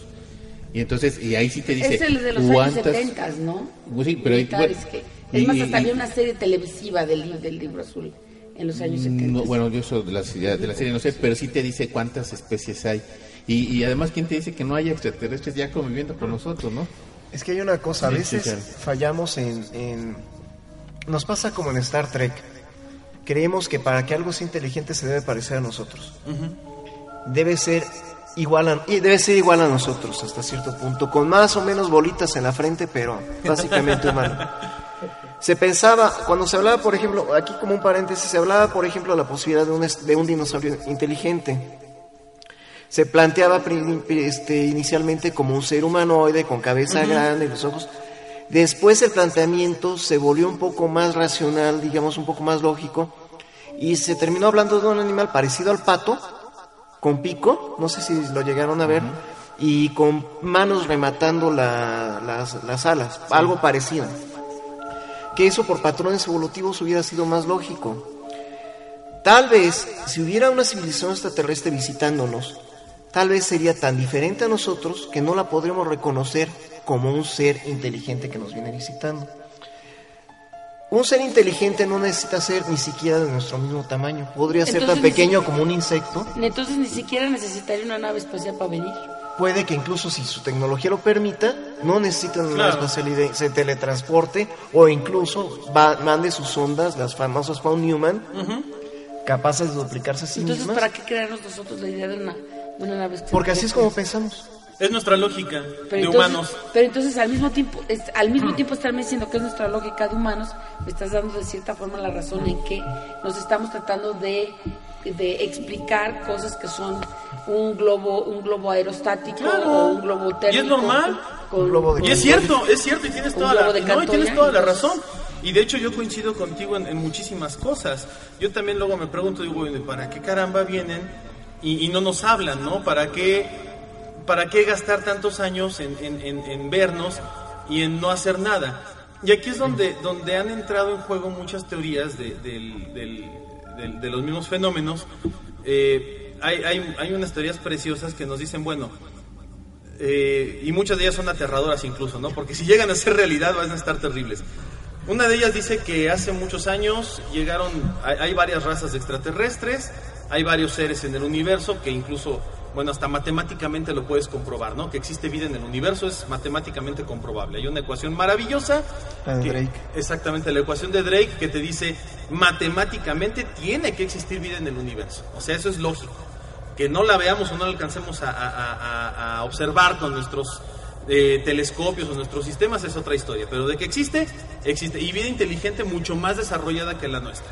Y, la ecuación de Drake lo comprueba matemáticamente y, no hay vuelta para atrás porque son las matemáticas. Eh, dentro de esa misma ecuación de Drake hubo después un análisis que dijeron, oye, ¿y qué pasaría? Y esto ya son nada más ideas, ¿no? ¿Qué pasaría si a lo mejor nosotros somos, sí, la caniquita azul, pero somos la caniquita azul que tuvo el, el famoso, la famosa posición de ricitos de oro que se le llama en- en la astronomía, donde dicen es un planeta prácticamente bendecido por su ubicación, ¿no? Ni tan lejos ni tan cerca de su estrella, con muchos elementos que existen en el universo, algunos elementos casi únicos, y con la capacidad de tener biodiversidad, ¿no? Que a lo Agua en mejor no existe en otros lugares, ¿no? Agua en estado líquido, elementos en distintos estados, y que además te permite el desarrollo de la vida, ¿no? La evolución. ¿Qué, qué no nos ha hecho pensar que a lo mejor también ellos, como, como, como seres curiosos, como seres inteligentes, dicen, bueno, vamos a verlos, vamos a observarlos nada más. No, te- no nos metamos con ellos porque a lo mejor eh, eh, es, lo que hacemos hoy en día, por ejemplo, con las, con las asociaciones protectoras de animales, ¿no? Que dicen, este entorno de los zorros este, cola roja de Japón, no lo toquemos. Es más, ni siquiera te acerques como ser humano porque cualquier intromisión le va a dar en la Mauser a todo su ecosistema. Y entonces respetan el, el- lugar, ¿no? Y lo vuelven un santuario. Y dicen, no, ni siquiera puede haber un ser humano que pise más allá de 10 kilómetros hacia adentro porque ya le estás dando en la torre a todo el ecosistema y a toda la especie. Y entonces los zorros viven en su hábitat y ni siquiera saben a lo mejor de la existencia de los humanos. Y tú los estás cuidando, O a lo ¿no? mejor esa esfera azul, como, como bien lo mencionas, somos lo- somos las hormigas, estamos en un laboratorio. Sí, nos están viendo ¿no? nada más, ¿no? A lo mejor nada más están O la vida no es tan común como nosotros como nosotros podríamos creer, ¿no? Porque matemáticamente sí está comprobado que debe serlo. Debe pero serlo, pero... existe la teoría del gran filtro, Ah, sí. según, cual, según la cual hay ciertas etapas en el desarrollo, tecnológico que predisponen una cultura global a su autoexterminio y nosotros estamos peligrosamente cerca de eso. por Claro. cierto. Entonces, puede que sí haya muchas culturas, o haya habido o vaya a haber, pero llega un momento en que su tecnología se vuelve contra ellas y se destruyen. Y entonces nunca nos enteramos de ellas porque son planetas muertos, ¿no? Algunas sí. Eh, De hecho, eso se me hace un poco interesante, ya que eso yo he escuchado muchas cosas al respecto, ya que no sé si han llegado a escuchar, pero por ejemplo, se supone que muchas de las culturas que llegaron a existir terminaron por eso mismo. Eh, Por ejemplo, el otro estaba leyendo, no- la verdad no me acuerdo del título del libro, uno en el cual dice que incluso los griegos estuvieron a nada de conocer lo que era la televisión, el internet, las transmisiones en vivo y llegaron a un punto de avance tecnológico tan alto para su época que fue lo que los llevó a decaer en- de manera total. No, y, y es muy cierto porque eh, a- a- aquí sí quiero, quiero eh, rescatar lo que estás diciendo, Rodrigo. nosotros en este mismo planeta a lo largo de nuestra historia, ¿cuántas culturas o civilizaciones no sabemos qué era lo que tenían o qué era lo que hacían? Hay un ejemplo que yo siempre les pongo en el programa a, a al Ánima y a Juan, me les digo, fíjense nada más cómo somos los seres humanos de, de- delimitados ¿eh? también. ¿Cuánto no sabemos nosotros de lo que pasó, o cuánto, cuánto sabemos nosotros de lo que pasó en la Segunda Guerra Mundial? No me voy a ir hasta la primera, en la Segunda Guerra Mundial. Siempre hay teorías, no, y bueno, pues este Hitler hacía esto, y, obviamente, bueno, pues eh, cuando se invade Polonia pasa esto, y hay tantos muertos, y, y otros invadieron por acá, y otros llegan. Y esos son historias que se han venido contando y que hasta la fecha los mismos historiadores dicen, bueno, es que no sabemos realmente qué fue lo que pasó en esta batalla, ¿no? O sea, no, no tenemos idea, ¿no? Mundial. Por eso Porque digo, de la Segunda Guerra dice, Mundial. Es que todo fue un truco, ¿no? Preparado por los aliados para Ajá. que se pare- parecieran campos de exterminio, cuando realmente a lo mejor no lo había, ¿no? Claro. ¿Y qué pasó realmente con, con Hitler? Pues Hitler no, no lo capturaron, se fue a vivir a Uruguay a vender tamales No, o no y, sé, y- las teorías, por ejemplo, hablando de personajes históricos, hablamos de Shakespeare, por ejemplo, ¿no? Eh, Uno de los escritores más importantes de la historia y de los cuales siempre decíamos, bueno, es que eh, William Shakespeare tenía unos textos maravillosos y unas historias increíbles y sus obras y lo que hacía. Y ahora resultan por otros textos que se han descubierto de otros lados que Shakespeare no escribía sus obras. O sea, él tenía un taller donde había varios escritores Y él solo los publicó. y él solo las publicaba, o sea, él les daba como formato y las publicaba, ¿no? Leonardo da Vinci, muchas de las obras de Leonardo da Vinci no las hacía él, las hacían en sus talleres sus propios estudiantes y él llegaba a darles como el toque final, ¿no? Eh, Miguel Ángel hacía lo mismo y muchos años tuvimos la idea de que ellos operaban de cierta manera muy específica. ¿Qué pasa entonces con culturas más ancestrales? ¿Qué pasa? ¿Qué tanto sabemos de los egipcios, por ejemplo? Son puras suposiciones y la traducción de todo lo que hay en torno a los egipcios se basa en la famosa piedra de Rosetta. Y, y con base en la piedra de Rosetta nosotros desciframos o definimos más o menos cómo es la escritura de los egipcios, los jeroglíficos y lo que quieren decir. No La escritura cuneiforme, los sumerios y demás. Dices, bueno, ¿realmente dirá lo que nosotros creemos que dice? Pues quién sabe, ¿no? Entonces, Ni más con bien yo creo que culturas estamos... milenarias que existen todavía como los chinos o como los, in- y lo- y los, y los indios Sí, no no este pues vaya no es comprensible no y, y tienen ni ellos mismos saben parte de su historia Bueno, los mayas los teníamos aquí. Sí. Y de los mayas no sabemos ni qué les pasó, ni por qué se, se fue. O sea, hay mil teorías en torno a los mayas ¿Alguien- estaban aquí, ¿no? ¿Alguien puede decirme, por ejemplo, cuál es el verdadero desarrollo tecnológico de los, de los neanderta- neandertales? No lo sabemos. No lo sabemos. A lo mejor pensamos que eran piedras y, y- y- y- y palos, ¿no? Y hay gente más. que habla de barcos de O vela. instrumentos de casa y a lo mejor Difusión cultural por Europa, el origen de varias palabras, incluso varios lenguajes, a partir de, este, de la, la lengua que hablarían los neandertales. Bueno, los vikingos. ah. Los vikingos, ¿no? Que pensábamos que eran unas bestias bárbaras, barbonas, con cuernos. Que bueno, que ni cuernos se ponían. Exacto, Exacto. greñudas, barbonas y con cuernos. Este, bueno, los cuernos si quieres no. Pero de los vikingos, ¿no? A- ahora ya en Estados Unidos acaban de descubrir dos o tres asentamientos vikingos. en Canadá En Canadá descubrieron asentamientos vikingos de, de- del año mil... de Eric el Rojo del, de- del año 900, del año 1000, que dices, bueno, ¿qué no se supone que el primero que había llegado era Cristóbal Colón? ¿Qué no se supone que el, el- el ser humano llegó a lo mejor sí por el estrecho de Bering y todo el rollo? Y estas culturas tuvieron la capacidad de llegar hasta acá, ¿no? Y de dejar legados. Los, los Oye, mismos chinos, ¿no? quitas el World Trade Center ahora con lo lamentable que pasó Ay, el barco 11 de- vikingo. y dices ay hay un barco abajo Ah, Ah, sí, caray y qué hace Ah, un mira, barco allá ¿y abajo qué hace un no? barco allá abajo? ¿Y por qué no lo vemos? Encontrar el barco, ¿no? Sí, claro. sí, y eso, y eso y a lo que yo quiero llegar y a lo que coincido yo mucho con, con Gina en ese aspecto, es que efectivamente nosotros le tratamos de dar una explicación lógica a todo, a similitud de lo que nosotros creemos y a similitud de lo que nosotros pensamos también. Muchos pensamos o muchos creemos efectivamente que hay una vida así como maravillosa, que hay entidades de otros seres, de otros astrales, pero también a lo mejor, y aquí, y aquí sí coincido totalmente con, con nuestra escéptica agnóstica, a lo mejor no.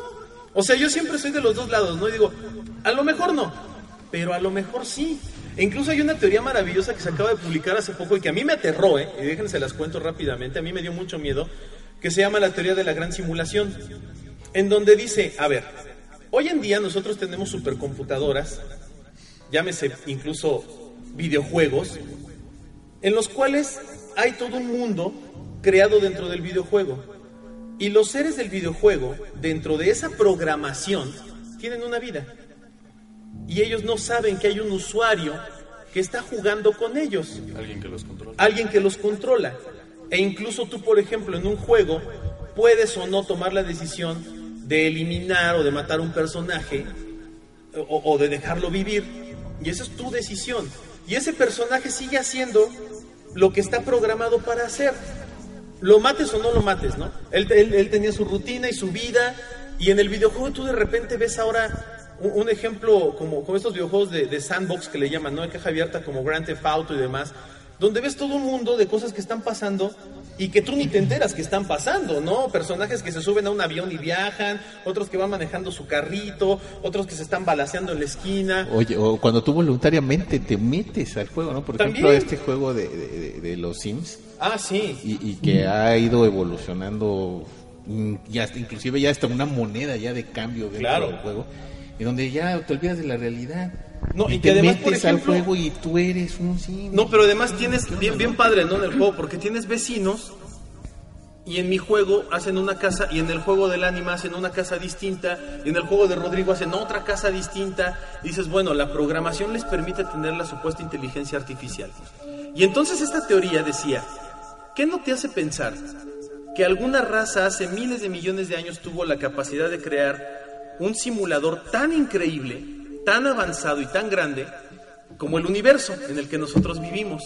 Y que nosotros somos una simulación creyendo que tenemos vida, que tenemos inteligencia, que tenemos capacidad y que todo lo que pasa ya está programado. Y que los famosos déjà vus, las fracturas de la realidad, los fantasmas, los ovnis, los fenómenos paranormales, son glitches o son errores dentro de esa programación, ¿no? Que es la famosa teoría como la de la Matrix. Que le dieron continuo. Le dieron continuo, ¿no? Le, le faltaron créditos.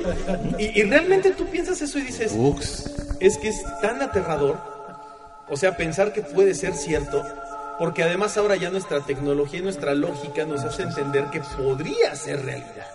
Es que de hecho si te fijas hay una teoría que tiene añísimos en la cual dice que nuestro planeta antes de que la humanidad existiera ya tenía muchísimos años existiendo. Así es. Pasaron muchas eras y de hecho se supone que desde la creación del planeta ya hubo vida. Sí. Hubo muchas vidas, se extinguió la raza humana o, o, O algo una raza parecido. similar. Ajá, entonces hay muchas teorías donde dice, como tú dices, que somos una tipo simulación donde fuimos insertados de poco a poco a ver cómo íbamos expandiéndonos Claro. y poco a poco, cuando vieron que algo ya no funcionaba, los exterminaban y fue cuando se volvió a dar un ciclo en la Tierra. Exactamente. Oye, hablabas de los Neandertal, estaba el Cromañón, estaba el Homo sapiens. Los y hombres de todos madera, convivían, los hombres de y todos convivían hombres- al mismo tiempo, ¿no? Afortunadamente nosotros somos los que ganamos, pero era una convivencia y no muy pacífica, que digamos, ¿no? No, y además ahora encuentras ruinas arqueológicas que, que como Gobekli Tepe, que son ruinas arqueológicas que tienen eh, o, o datan de 25, 30, 40 mil años antes de Cristo, cuando tú de- databas, por ejemplo, la, la máxima civilización que decíamos eran los egipcios, ¿no? En cuanto a sus avances y demás, es bueno, los egipcios, 15 mil años antes de Cristo, ya era lo máximo del avance de la cultura humana. Y ahora eh, rascas y encuentras unas ruinas que tienen 40 mil años y que son más avanzadas en cuanto a, incluso a- han encontrado arqueología. lenguajes más- lenguajes más complejos, ¿no? Y rastros, Por ejemplo. rastros, acuérdense del isótopo este que no me acuerdo ahorita, que indicaría, y rastros físicos de explosiones nucleares en Claro. la zona. Ah, y, documentadas en, la, en, la- Sí. en lo que es el libro este de, de- de la India, no tengo mejor nombre, en donde te narran específicamente una batalla nuclear. Ramayana. El Ramayana. Sí, una batalla, una guerra nuclear. Claro. La forma en la que los cuerpos quedan este, tirados en el suelo, como si hubieran caído muertos de pronto. Eh, la, la- la roca fundida, cristalizada, eso, lo cual ocurre solamente a muy altas temperaturas. El, el- el hongo atómico lo llegan a mencionar, les- la, la forma de la explosión atómica. Mencionan muchas cosas que El son... trueno de hierro. Exactamente, del famoso trueno de hierro. Y hay muchas cosas que son realmente eh, incomprensibles y que están documentadas en la historia. Y hay otras de las cuales tenemos incluso evidencia física, como los OPARTs, ¿no? Estos objetos fuera de época, en donde dices, oye, y me acabo de encontrar aquí en, en Canadá una roca, un- una roca en una montaña donde estábamos escarbando, pero dentro de la roca hay un martillo. El que le llamaron el martillo de Thor. El martillo de Thor. Y ese martillo es un martillo con ma- mango de madera y con su hierro fundido y todo tal cual, un martillo, martillo. Y dices, bueno, está dentro de la roca, vamos a datarlo. Y lo datan y tiene como 4 millones de años. Dices, a ver, a ver, espérate, espérate, espérate. ¿Cómo llegó ese martillo dentro de la roca que estaba adentro de la montaña? Es algo que está fuera de tiempo. y Está contexto. fuera de tiempo y contexto, ¿no? O, o- o, por ejemplo, los, los, los tornillos que encontraron Eso, en, en- no fue en Ucrania, ¿no? En Siria, ¿no? ¿Fue dónde? Torni- En Ucrania En encontraron Ucrania, también ¿no? limaduras. Limadura de como de hierro. Sí, tú sabes que cuando tú limas con una máquina, Sí. se sale un resortito, digamos. Un de churrito. hierro. el churrito, ándale, famoso, pero con colita de, de cochino. Y encuentran un montón de esos con claras muestras de muestra, con cla- claras rastros de muescas. Sí. Los cráneos de dinosaurios, de neandertales Con balazos. con balazos. Sin ningún proyectil, hasta eso. Claro. Pero está el agujero de un balazo. Podemos saber que es un balazo porque es una entrada limpia y a veces con salida y salida explosiva. O sea, una bala entra, deja un agujero limpio pequeño y cuando sale es grande. este, figuras de, de dinosaurios en China, en la India, en México. Sí, la de cámbaro. O sea, ¿qué pasa? Esto quiere decir que el tiempo a lo mejor no corre continuamente o que antes que nosotros había alguien más. Yo creo más esa parte, ¿eh? me, me parece más bonita la idea de pensar que antes de nuestra supercivilización, eh, coincido con Rodrigo, había otras civilizaciones que les pasó lo mismo que a nosotros. Llegamos a la extinción, se los cargó el payaso y se borraron del planeta. Es que de hecho casi todas las teorías dicen que ellas mismas acabaron con Sí, ellos con ellos. tuvieron la culpa de su propia ex- extinción. Extinción, así es. Por ejemplo, en este caso ahorita nosotros mismos estamos causando nuestra propia desaparición con el calentamiento global, con Ejemplo. las armas nucleares, con todo ese tipo y se dice que así fue como terminaron muchas de las civilizaciones anteriores. Y, y además, Rodrigo, yo creo que también, voy a ser muy honesto con, con ustedes, yo creo que también cuando la raza humana llegue a su propia autoextinción, porque es muy probable que lo hagamos, el planeta ha demostrado que vuelve a generar vida de una u otra manera. Ajá, es como Siempre. un reciclaje. Exacto. Se, termina una era, empieza un Una limpia. proceso de limpieza y se vuelve a dar la vida. y ¿Qué se pasó en a- Chernobyl? Chernobyl Sí, es está un ejemplo pasando muy en Chernobyl, claro. exactamente. Ahorita hay vida en Chernobyl, ¿no? Otra vez. Es como si fuera una reserva salvaje. Bueno, y además este, una vida medio mutante, ¿no? También Ah, porque ya con mutaciones. sí hay cosas medio Pero raras también, ¿no? empezando a renacer. Pero está renaciendo la vida en Chernobyl, un lugar que habían dicho, bueno, esto va a quedar Y que se este, volvió,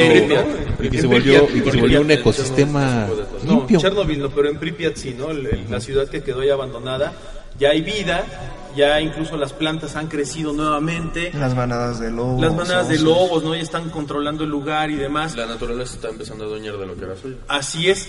Y, te- y insisto que pasó yo, con los mayas en su momento, Claro. pasó con las ruinas de Tailandia, que la misma naturaleza los volvió a absorber. Claro, yo nada más estoy pensando dentro de 20 mil años, 30 mil años, que a lo mejor encuentren este micrófono y digan, oye, ¿y esto para qué era? ¿Y esto para...? Se me hace que lo adoraban, ¿no? O algo Es una parecido. representación de un grano de, lo- de un elote. De un elote, es una representación de un elote y lo van a poner en un museo futurista que diga elote. no, o sea, Pues es que simplemente en pocas palabras los únicos que estamos de agregados somos nosotros. de hecho, somos los invasores. Porque somos lo único con lo cual si no estamos sería mejor que cualquier cosa. Así es. Ahorita me hicieron recordar el libro de von Daniken, El retorno de los dioses. Ujú. Ah, sí. Sí, cómo no. De- supuestamente hay una exterminación. La siguiente generación de, de hombres o entidades que, que habitan el planeta se encuentran con, con cosas del pasado que aluden a la actualidad Así es. y empiezan a decir un montón de, de teorías. este, Sí, el, el del baño es muy bueno. Es buenísimo. Y, y, es- además son teorías plausibles, ¿no? Porque nos están pasando a nosotros. Encontramos pinturas rupestres, encontramos vestigios arqueológicos y hasta la fecha seguimos dudando de cómo fue la construcción de las pirámides de Egipto, ¿no? Hasta la fecha seguimos dudando de cómo se construyeron las pirámides en, en- en Teotihuacán o en Monte Albán o en Chichen Itza y, y decimos, ¿no? Incluso los mismos científicos dicen, bueno, es que está la pirámide de Kukulcán que hoy en día ni siquiera con toda la tecnología que tenemos Se puede hacer se puede ni siquiera con rayo láser podríamos hacer un marcaje de, de posicionamiento global, astronómico, físico, matemático, teórico, y aparte arriba de un cenote, y ahora resulta que hasta hay un cenote abajo de la pirámide, tan preciso, y, no podríamos construir algo igual.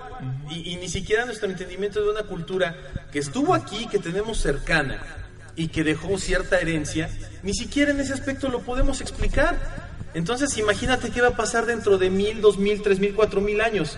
¿Qué explicación va a dar el ser humano o los habitantes del planeta en aquella época de lo que hacíamos nosotros? No te vayas algo tan lejos ni tan complejo, o sea, simplemente cómo te explicas que hace, no sé, 200, 300 años haya habido gente que veía objetos que tenemos hoy en la vida cotidiana, por ejemplo, los libros de Julio Verne. Ah, sí. Que veía submarinos, helicópteros, aviones, un montón de cosas que para, espaciales, ajá, que para esa época era como de... Para nosotros, es, ¿cómo es posible que en esa época hayan tenido conocimiento o hayan imaginado algo parecido? Sobre todo imaginarlo, ¿no? Ajá. Es que el artista siempre es chamánico, yo siempre lo he dicho. Un ejemplo muy claro es el recién fallecido Ray Bradbury, ¿no? En su libro Fahrenheit 451 te describe tal cual el Internet. Y te describe tal cual algo que es como Facebook. No, y la Que es famosa social en Estados Unidos Sí, ahora. Es la familia, dice. Y todos están como estúpidos viendo una pantalla donde están platicando con otra persona de cosas banales que no tienen nada que ver con la realidad. Y, y el gobierno los tiene ahí porque los tiene dominados y controlados con la famosa familia, ¿no? Entonces es padrísimo lo que, lo que hacen los, los estos futurólogos, porque son futurólogos, en donde imaginan de una forma maravillosa el mundo y a veces le atinan, ¿no? También dices, wow, qué... Igual y como no podemos saber que era algo que ya existía en ese entonces de otra forma. Exacto. No tal cual como lo tenemos ahorita, pero ya tenían algo parecido, ¿no? un acercamiento a ese Así tipo de es. Se habla de mucho de sociedades secretas en ese sentido, que incluso Jules Verne, Julio Verne era miembro de una sociedad secreta, Rosa Cruciana, vayan Sí. ustedes a saber. Algo así que tenía conocimiento de este tipo de actividades que se estaban realizando en el mundo. De hecho, esa es otra de las teorías, por ejemplo, cuando mencionaban que cómo es posible que no sepamos si otros tipo de vida de otro de fuera de este planeta estuviera es otro tipo de teoría que todo el tiempo siempre ha habido muchas razas viviendo entre nosotros y son las que nos han ido ayudando a progresar ellas son las que han estado viendo desde adentro pero solamente están con la gente importante con los ah, Te, junta- líderes. te juntas con la elite, ¿no? Con los Eres líderes. clasista, dices, ¿para qué me junto con Juan Pueblos? A mí Y- no me gusta mucho tanto Claro. eso de, de- de- en cuanto a una raza separada. Si me gusta más la teoría, no, ahorita no me acuerdo quién es, de la civilización separada. De que precisamente grupos de élite van concentrando conocimientos científicos o élite, van concentrando conocimientos científicos Como no quieras decir. y se van y se van separando hasta cierto punto distinguiéndose en nuestra sociedad actual, ¿no? Esto más fuertemente un grupo lo habría hecho en los años 1800 y tantos, concretamente con sus bases, con las bases en lo que sería Sonoma Aeroclub, el que ha sido señalado como culpable de los avistamientos de ovnis en los años eh, en el siglo XVIII-XIX y otro grupo lo habría hecho en la década de 1940, en la década de los 40, después de la Segunda Guerra Mundial con tecnología nazi. O sea, do- estaríamos hablando de al menos dos grupos según esta teoría, que se han separado un poco de la sociedad, del resto de la sociedad, incluso llegando a considerarse, como lo ya dice la teoría, civilizaciones separadas, con programas espaciales, con sistemas de comercio, con sistemas de gobierno muy por encima de nosotros, quizás este, no sé, habitando ya en el espacio, incluso en la Luna, en Marte, no sabemos. Claro. Y bueno, pues creo que eso, eso hace precisamente, a, mí en lo personal me hace darme cuenta cada día que sé menos de lo que hay en, en torno al mundo, ¿no? Que sé menos de la, de la misma lógica del planeta, que sé menos de, de- de los seres humanos, cómo nos comportamos. Lo ves con los gobernantes, por ejemplo, lo ves con los altos círculos de poder, en donde toman decisiones de las cuales tú ni siquiera te enteras, pero de muchas formas te afectan y, que, y que no lo alcanzas a, a dilucidar, no lo alcanzas a No, no lo alcanzas a comprender. ordenar. Hay una, una cita en la Biblia, y yo no soy así muy creyente, que digamos, en donde Jesús le dice, creo que a, a Pablo le dice, están en un lago, y le dice, tú quieres tener todo, todo el conocimiento, y le pone una vasija. Trata de meter todo este lago en esa vasija. O sea, así es el conocimiento del universo, jamás vas a poderlo obtener todo. Claro, es, es muy... Que en eso sí podemos estar de acuerdo absolutamente todos, ¿no? Al final de cuentas, bueno. De hecho, lo más cierto es que mientras más vas conociendo, más te das cuenta que no sabes Porque nada. par- par- parte de la tarea de los escépticos como, no- como, como yo es, mientras ustedes pueden tener todas las explicaciones de que eh, sí, mira, me, me, me vienen y me jalan los pies en la Claro. noche, es porque hay un fantasma en mi casa. Me pueden dar ustedes toda esa explicación. Para nosotros los escépticos siempre va a ser, no, compruébame. Claro. No. Y sabes Y qué? que además, tarea, no, y además sabes qué? Que lo más bonito de esto, este Gina, es que mientras exista gente escéptica, también existe la curiosidad por seguir descubriendo cosas y por seguir investigando. Porque además déjame decirte que muchos de los más grandes investigadores de fenómenos paranormales, de ovnis, de teorías de conspiración, son escépticos. Y son escépticos y dicen, es que yo no creo posible que en este mundo esté pasando esto. Entonces y, tengo lo, que y lo tengo que demostrar. Y conforme se van adentrando en la demostración, dicen, en la torre. Ya encontré otra cosa que a lo mejor ni siquiera yo pensaba que era, o, o que yo suponía, y ahora es totalmente distinta mi percepción de la realidad, ¿no? Y no porque encuentres un fantasma, sino porque encuentras una explicación totalmente nueva a algo que tú pensabas que era de cierta forma, ¿no? Y, y es una explicación lógica, científica, totalmente plausible y, y demostrable. Y dices, Como lo que wow, acerca de, de los efectos de las de las torres de energía eléctrica Claro. en la mentalidad que te, que, que te hacen distorsionar lo que tú ves. Así y siempre, Es por una- ejemplo, es- cuando la gente nos dice, a nosotros en lo personal, ¿no? Nos han comentado, es que en mi casa pasan fantasmas. ¿Por qué será? Una de las primeras preguntas que les hacemos es, oye, cerca de tu casa hay subestaciones eléctricas, torres de alta tensión, antenas de radio, antenas de, de- de radiofrecuencia, La antenas Secretaría de Marina. repetidoras de celular. No es en serio. La Secretaría de Marina está conspirando contra nosotros. Puede ser. Y, y- y eso le decimos a la gente. Metiendo es que los chips cada ese que tipo vamos de cosas. Claro, ese tipo de cosas eso pueden estar causando todo eso, ¿no? Entonces es lo bonito. Que también hay una explicación lógica. Y aquí está lo más padre. Es que dices, bueno, dentro de esta lógica todavía existe cierta, cierto desconocimiento, ¿no? Porque bueno, entonces, ¿qué es lo que pasa con esas ondas y todo? Y cómo es que afectan al cerebro de esa manera? ¿Y por qué te provocan ese tipo de cosas, no? Y eso es lo bonito, que ahora nos damos a la tarea de investigar también ese tipo de fenómenos y buscarles una explicación lógica y científica. Pero es lo padre, que exista siempre esa dualidad en todo. Bueno, pues lamentablemente se nos acabó el tiempo. Estuvo muy, muy buena la, la- la plática. ¿Hay algo, algo que quieran agregar antes de, de- de concluir? ¿No? Sí, que tengan Sí, mucha, adelante, adelante. mucha suerte en su nueva en su nueva temporada. Gracias. Ya Muchas gracias. estar en iTunes. Sí, ya. Estar también en este, los podcasts, o sea que mucha suerte. Gracias. Eh, de suerte de este lado, suerte de aquel lado. Claro. Así que espero escucharlos. Pues muchas gracias. Gracias, muchas muchas gracias. gracias, Gina. Carlos. Bueno, este, como hay que emular mucho a Gina en una cosa, hay que ser escépticos en, y buscar siempre una salida racional. Sí.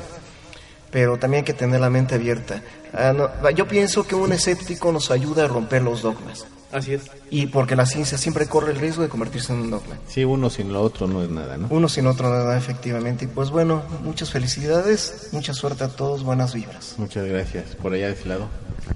Pues no, no tengo grandes comentarios, solamente que yo sí soy de que creo y hay unas cosas que sí puedo darle alguna cosa lógica. No todo es paranormal, sí hay lógica. Y pues gracias por la invitación y felicidades a No, ustedes. pues muchas gracias. Muchas gracias. Bueno, pues felicidades. eh, espero sea una próspera temporada. Y pues yo quiero opinar que, más bien, yo espero que en un futuro podamos comprender todo lo que ahorita no comprendemos. Es muy, sería muy bonito, de verdad. Sería muy bonito.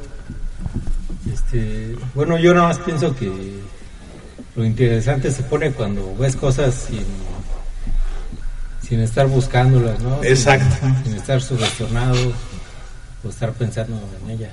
Sí, que, que solitas lleguen, ¿no? Sí. Está más canijo. Sí, muy padre. Gracias. Por allá. Bueno, pues gracias por la invitación. Este es la primera vez que ya lo- los había escuchado solamente una vez.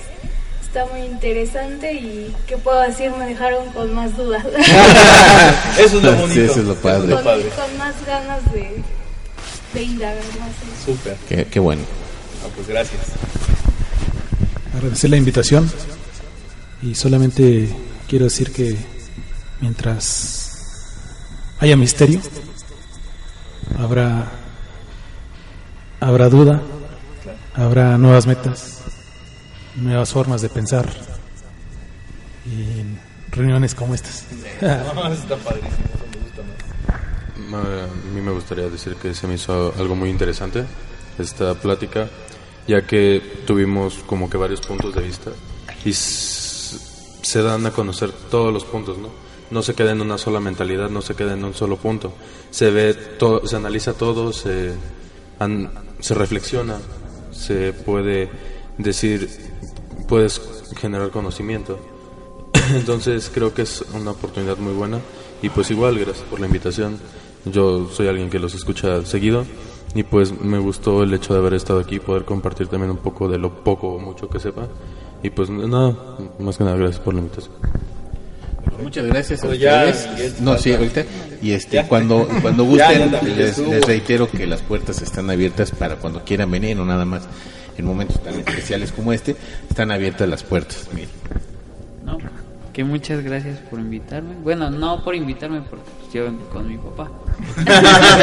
Me trajo porque no había quien me cuidara en la casa. No, dice. no, porque eh, todo esto se me hace muy interesante. Me gusta, pues vine para resolver algunas dudas, pero me quedé con más dudas. Pero, pero se me hizo muy interesante y muchas gracias.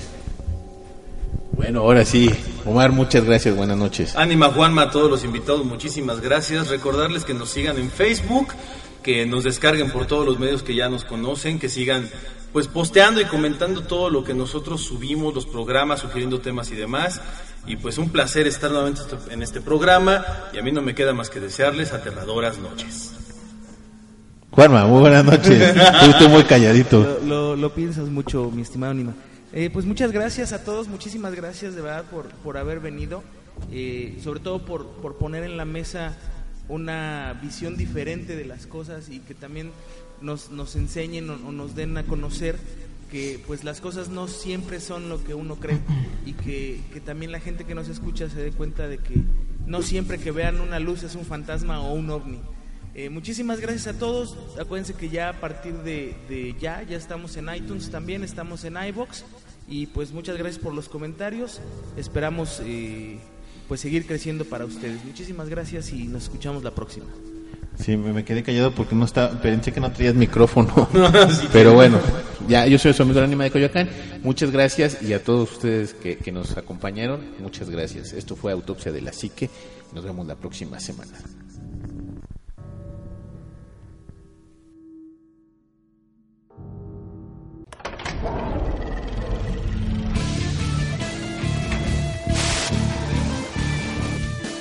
Autopsia de la psique.